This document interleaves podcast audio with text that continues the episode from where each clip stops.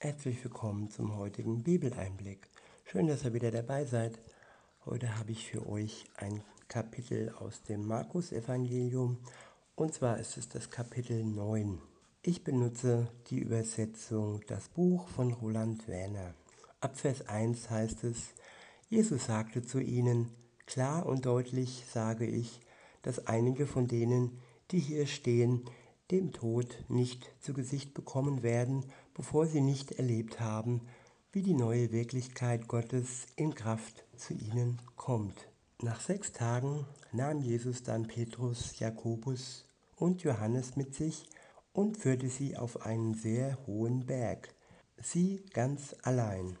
Tja, das war schon eine große Ehre, dass Jesus da drei seiner Jünger, seine engsten, seine engsten Vertrauten mitnahm auf einen Berg und ähm, ja, es war ein, eine Demonstration der Macht Gottes und es sollte sie wirklich ähm, festigen in ihrem Glauben und ihnen wirklich die, die Kraft Gottes zeigen, so wie es im ersten Vers ähm, geschrieben wurde, die neue Wirklichkeit Gottes in Kraft zu ihnen kommt. Und ja, auf diesem Berg geschah dann etwas sehr Kraftvolles. Weiter heißt es, dort änderte sich vor ihnen, vor ihren Augen sein Aussehen völlig. Seine Kleidung wurde strahlend hell, so weiß, wie es kein Bleicher auf der Erde machen kann. Ich wiederhole, dort änderte sich vor ihnen vor ihren Augen sein Aussehen völlig. Seine Kleidung wurde strahlend hell, so weiß, wie es kein Bleicher auf der Erde machen kann. Dann bekam, bekamen sie Elia zu Gesicht zusammen mit Mose, die beide mit Jesus im Gespräch waren. Da ergriff Petrus das Wort und sagte zu Jesus, Meister, es ist gut für uns, hier zu sein. Wir können ja drei Hütten bauen, für dich eine, für Mose eine und eine für Elia. Ja, Jesus, ähm, da wirklich ein sehr großes Wunder geschehen. Elia und Mose waren beide schon ähm, gestorben und ähm, das zeigt, dass Gott wirklich ähm, diese schon in sein Reich gezogen hat und auf diesem Berg hat Jesus praktisch einen Einblick gegeben in das neue Reich, wo alle hinkommen werden, wenn sie dann gestorben sind und wenn sie vorher ähm, ja, sich zu Jesus bekehrt haben. Und seine Gestalt hat sich verändert, er fing an zu leuchten und ja, seine Göttlichkeit schien durch ihn hindurch. Und äh, ja, das hat den Jüngern gezeigt, dass das wirklich wahrlich ähm, Gott ist, dass es Gottes Sohn ist, der vor ihnen stand und dass er sogar ihnen einen Einblick gab in das Reich nach unserem Leben, das für niemand sonst sichtbar ist. Ja, und Petrus hat sich wohlgefühlt und er wollte direkt drei Hütten bauen und wollte sich äh, ja, auf Dauer einrichten auf diesem Berg. Und ja, Jesus reagierte dann folgendermaßen. Dabei wusste er gar nicht, was er da sagte. Die drei waren nämlich von Furcht gepackt. Da entstand eine Wolke, die sie umhüllte. Eine Stimme kam aus der Wolke und sagte, dieser ist mein Sohn, auf dem meine ganze Liebe ruht. Auf ihn sollt ihr hören. Es war die gleiche Stimme, die Stimme des Vaters, äh, wie auch bei der Taufe Jesu, wo eine Stimme zu hören war und seine Person, seine ja, Gottes Sohnschaft wurde insofern mehrfach von Gott lautstark und hörbar bestätigt. Und auch hier wieder. Ja, das ist ein ganz tolles Ereignis gewesen. Und ja, Wer wäre da nicht gern dabei gewesen? Ab Vers 8 heißt es, plötzlich war es so, als sie umherblickten, sahen sie bei sich niemand außer Jesus allein. Als sie vom Berg hinabstiegen, wies er sie an, niemanden zu erzählen, was sie gesehen hatten, bis zu dem Zeitpunkt, an dem er, der Menschensohn, von den Toten auferstehen würde. Diese Aussage merkten sie sich und diskutierten miteinander. Was bedeutet das von den Toten auferstehen? Dann befragten sie Jesus. Die Theologen sagen doch, dass zuerst Elia kommen muss. Da sagte Jesus, es stimmt, dass Elia zuerst kommt, um alles wieder zurecht zu, zurechtzurücken. Und was steht noch in Gottes Buch geschrieben? Auch dass der Menschensohn viel erleiden und gering geachtet werden muss. Doch dazu sage ich euch, Elia ist ja gekommen. Da haben sie ihm, da haben sie ihm alles angetan, was sie wollten, so wie es in Gottes Buch über ihn aufgeschrieben ist. Der nächste Abschnitt ist überschrieben mit Alles ist möglich. Ab Vers 14 heißt es, als sie zu den anderen Gefährten von Jesus kamen, sahen sie dort eine große Menschenmenge um sie herum. Außerdem waren da Theologen, die mit ihnen diskutierten. Direkt als die gesamte Volksmenge Jesus erblickte, wurden sie sehr erstaunt und kamen sofort herbeigelaufen und begrüßten ihn. Da fragte Jesus sie, worüber streitet ihr mit ihnen?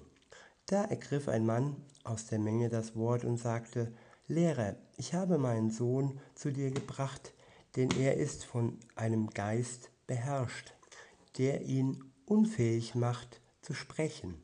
Und immer, wenn der Geist ihn erfasst, da zerrt er ihn hin und her, und er schreit und er knirscht mit den Zähnen, und dann wird er ganz starr und unbeweglich.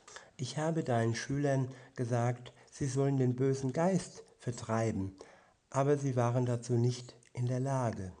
Dazu sagte Jesus, was für Menschen ohne Vertrauen ihr doch seid. Wie lange muss ich noch bei euch sein? Wie lange muss ich es noch bei euch aushalten. Bringt den Jungen zu mir. Ja, Jesus war auch ab und an gereizt. Was heißt gereizt? Er war ja deutlich in seinen Worten und ähm, ja, hat sich ein bisschen aufgeregt darüber, dass die Jünger ihm nicht richtig und intensiv vertrauen. Und wenn sie das getan hätten, dann wären sie in der Lage gewesen, diesen Jungen zu befreien und wirklich diese Geister im Namen Gottes aus diesem Körper zu vertreiben. Aber es sind Schüler und sie waren wohl noch nicht am Ziel angelangt. In Vers 20 heißt es, da brachten sie ihn zu Jesus. Als er ihn erblickte, zerrte der Geist ihn hin und her.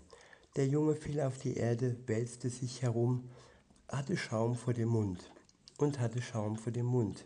Jesus fragte den Vater des Jungen, wie lange geschieht das schon so mit ihm? Der antwortete, von Kindheit an. Oft wirft er ihn ins Feuer hinein oder auch ins Wasser und ihn, um ihn umzubringen. Doch wenn du irgendetwas tun kannst, dann erbarme dich über uns und hilf uns. Jesus sagte zu ihm, du sagst, wenn du kannst, alles ist möglich dem, der vertraut. Ich finde, das ist eine sehr, sehr wichtige Aussage, denn in diesem Wort kannst, da ist schon fast ein Zweifel, auf jeden Fall ist äh, ein Fragezeichen dahinter. Und ähm, Jesus wünscht sich von uns wirklich Vertrauen, dass wir ihm vertrauen, dass er all dies tun kann, dass er Menschen frei macht, frei macht von bösen Geistern. Und ja, im selben Moment geschah es dann. Hier heißt es in Vers 24, im selben Augenblick schrie der Vater des Jungen auf, Vertraue, steh mir bei gegen meinen Unglauben. Ja, Jesus hat ihn hier herausgefordert. Ich wiederhole, alles ist möglich dem, der vertraut, sagte er zu dem Vater. Ja, diese Herausforderung hat der Vater angenommen, ist aber auch ehrlich geblieben, indem er sagte, ich vertraue, steh mir bei gegen meinen Unglauben. Das klingt fast widersprüchlich, aber Vertrauen und Unglauben schließen sich hier wohl nicht aus. Es gibt nicht den perfekten Glauben, der zu 100% alles wirklich vertraut und alles wirklich ähm, ja, Jesus in die Hand legt. Und, aber wir können ihm unseren Unglauben auch unter das Kreuz leben, äh, legen. Und äh, ja, wir können ihn bitten, so wie der Vater, steh mir bei gegen meinen Unglauben. Und ja, in diesem Ausspruch ist auch Vertrauen vorhanden und das hat Jesus gereicht. Es muss kein riesengroßes Vertrauen sein, auch wenn es nur ein kleines Vertrauen ist. Für ihn war es ausreichend. Weiter heißt es dann, als Jesus sah, dass die Volksmenge herbeigelaufen kam, wies er den gottwidrigen Geist zurecht und sagte, Du sprachloser und gehörloser Geist, ich befehle dir, komm aus ihm heraus und geh nie wieder in ihn hinein. Ich wiederhole, ich befehle dir, komm aus ihm heraus und geh nie wieder in ihn hinein. Welch großer und mächtiger Gott, der auch bösen Geistern befehlen kann und diese gehorchen ihm. In Vers 26 heißt es, da schrie er und zerrte ihn hin und her. Dann kam er aus dem Jungen heraus. Der lag wie tot da, so dass viele meinten, dass er gestorben wäre. Doch Jesus ergriff seine Hand und zog ihn zu sich hoch. Da stand der Junge wieder auf. Als sie dann in ein Haus hineingingen, fragten seine Schüler Jesus, als sie allein mit ihm waren, warum konnten wir den Geist nicht vertreiben? Jesus antwortete ihnen, diese besondere Art lässt sich durch nichts aus einem Menschen vertreiben als nur durch Gebet. Und hier wird klar, wie, wie stark und mächtig denn Gebet ist, wie viel Kraft im Gebet liegt. Im Gebet, dass Gott alles zutraut und uns selbst es nicht zutraut. Es ist keine Eigenschaft von uns, dass böse Geister weichen, sondern es ist die Kraft Gottes und diese kann man durch das Gebet, ähm, ich sag mal, aktivieren und nicht wir sind es, sondern Gott ist es, der befreit. Nächste, der nächste Abschnitt ist überschrieben mit die zweite Ankündigung. Ab Vers 30 heißt es, als sie von dort fortgingen, wanderten sie durch Galiläa. Jesus wollte nicht, dass irgendeiner das wusste, denn er war dabei, seinen Gefährten seine Lehre anzuvertrauen und sagte ihnen, der Menschensohn, der von Gott beauftragt wird, in die Hände der Menschen ausgeliefert, äh, wird in die Hände der Menschen ausgeliefert werden. Ich wiederhole, der Menschensohn, der von Gott beauftragte, wird in die Hände der Menschen ausgeliefert werden. Sie werden ihn töten, aber wenn er getötet worden ist, wird er nach drei Tagen wieder auferstehen. Doch sie verstanden seine Aussagen nicht, aber sie scheuten sich nicht, ihn zu befragen. Ich finde, das ist wichtig. Man, wir sollen immer neugierig bleiben und immer wirklich in der Lage sein, weitere Fragen zu stellen. Und wenn wir nicht alles sofort verstehen, wenn uns die Weisheit Gottes nicht sofort zur Verfügung steht, dann dürfen wir nicht aufhören zu fragen. Und Gott wird durch sein Wort und durch seinen Geist uns diese Fragen nach und nach beantworten, wenn es an der Zeit ist. Der nächste Abschnitt ist überschrieben mit Wer ist der bedeutendste? Ab Vers 33 heißt es, da kam er nach Kapernaum Und als er im Haus angekommen war, fragte er sie, was habt ihr auf dem Weg miteinander diskutiert?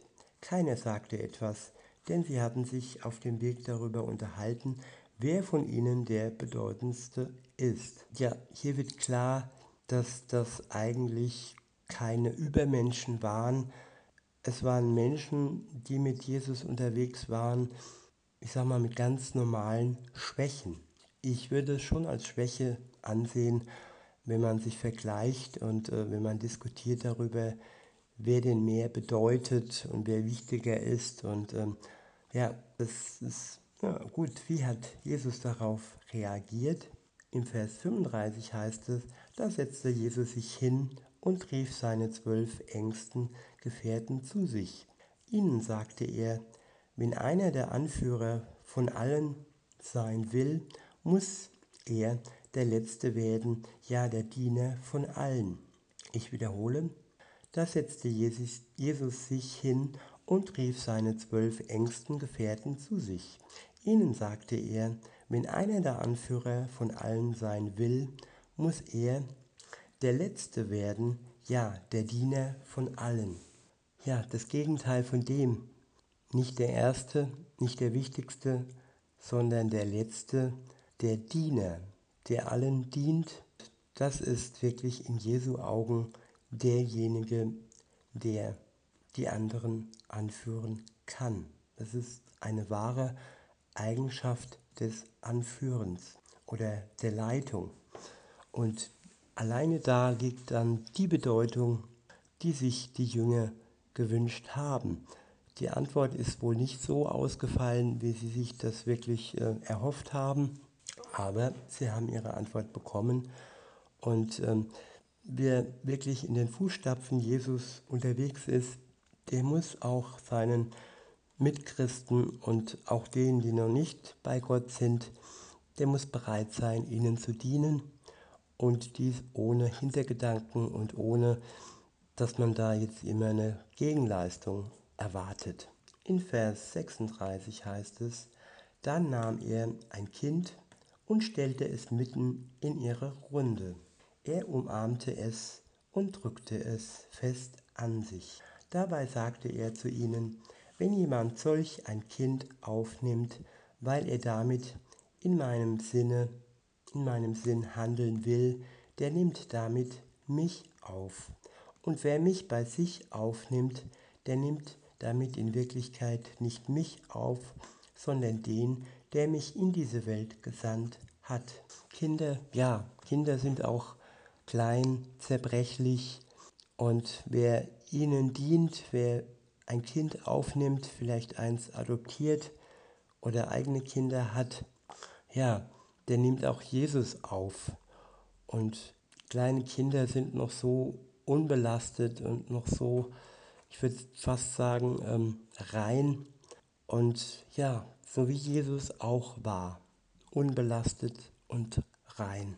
In Vers 38 heißt es, da sagte Johannes zu ihm, Lehrer, wir kennen einen, der in deinem Namen die dämonischen Mächte vertreibt, und wir haben es ihm untersagt, denn er ist nicht zusammen mit uns auf dem Weg der Nachfolge. Jesus erwiderte, verbietet es ihm nicht, denn es gibt niemanden, der Wunder in meinem Namen vollbringen und dann kurz danach schlecht über mich reden kann.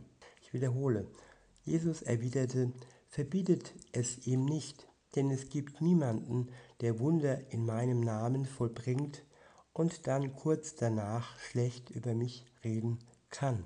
Tja, wer in Jesu Namen Wunder vollbringt, dem sollte man jetzt nicht unbedingt ablehnen, nur weil er jetzt nicht der, Religi äh, der Gruppe angehört, sag ich mal. Es gibt ja verschiedene ähm, religiöse Gruppen und da sollte man sich nicht untereinander äh, konkurrieren. Man sollte sich freuen, wenn es Menschen gibt, die in seinem Namen, in Jesu Namen wirklich Wunder tun und alles andere ist nur Spalterei. In Vers 40 heißt es, und außerdem ist es so, wer nicht gegen uns steht, der ist auf unserer Seite. Ich wiederhole, wer nicht gegen uns steht, der ist auf unserer Seite. Ja, wer euch auch nur einen einzigen Becher kalten Wasser zu trinken gibt, weil ihr zu mir, dem Messias, gehört, das sage ich ganz klar und deutlich, der wird ganz sicher seinen Lohn dafür erhalten. Der letzte Abschnitt ist überschrieben mit die große Gefahr. In Vers 42 heißt es, wer aber einem dieser scheinbar unbedeutenden Menschen, die ihr Vertrauen auf mich setzen, bewusst eine Falle stellt, für den wäre es besser, wenn er, einem, wenn er einen Mühlstein um den Hals gehängt bekäme und ins Meer geworfen würde. Gott, für Gott, für Jesus ist wirklich, sind die Menschen, die ihm nachfolgen, sehr, sehr wichtig. Und ja, er verteidigt sie, er verschafft ihnen Recht, er macht sie wirklich, ähm, ja, zu seinen Freunden und zu seinen Kindern.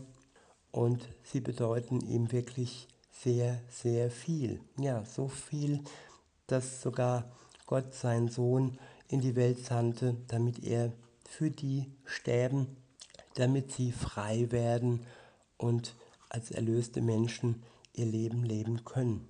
In Vers 43 heißt es, wenn deine Hand für dich zur Ursache wird, dich von Gott abzuwenden, dann schlag sie ab, denn es ist besser für dich, mit nur einer Hand das unzerstör unzerstörbare Leben einzutreten, denn es, besser, denn es ist besser für dich, mit nur einer Hand in das unzerstörbare Leben einzutreten, als wenn du noch beide Hände hättest und doch in den Ort der Verdammnis gehen musst, wo das unauslöschliche Feuer brennt.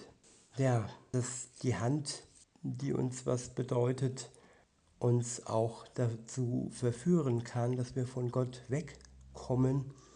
Da sagt Jesus, es ist wichtiger, dass du auf deine Hand verzichtest, das ewige Leben dadurch nicht verlierst, als dass du deine Hand behältst und durch die Tat deiner Hand das ewige Leben verlierst.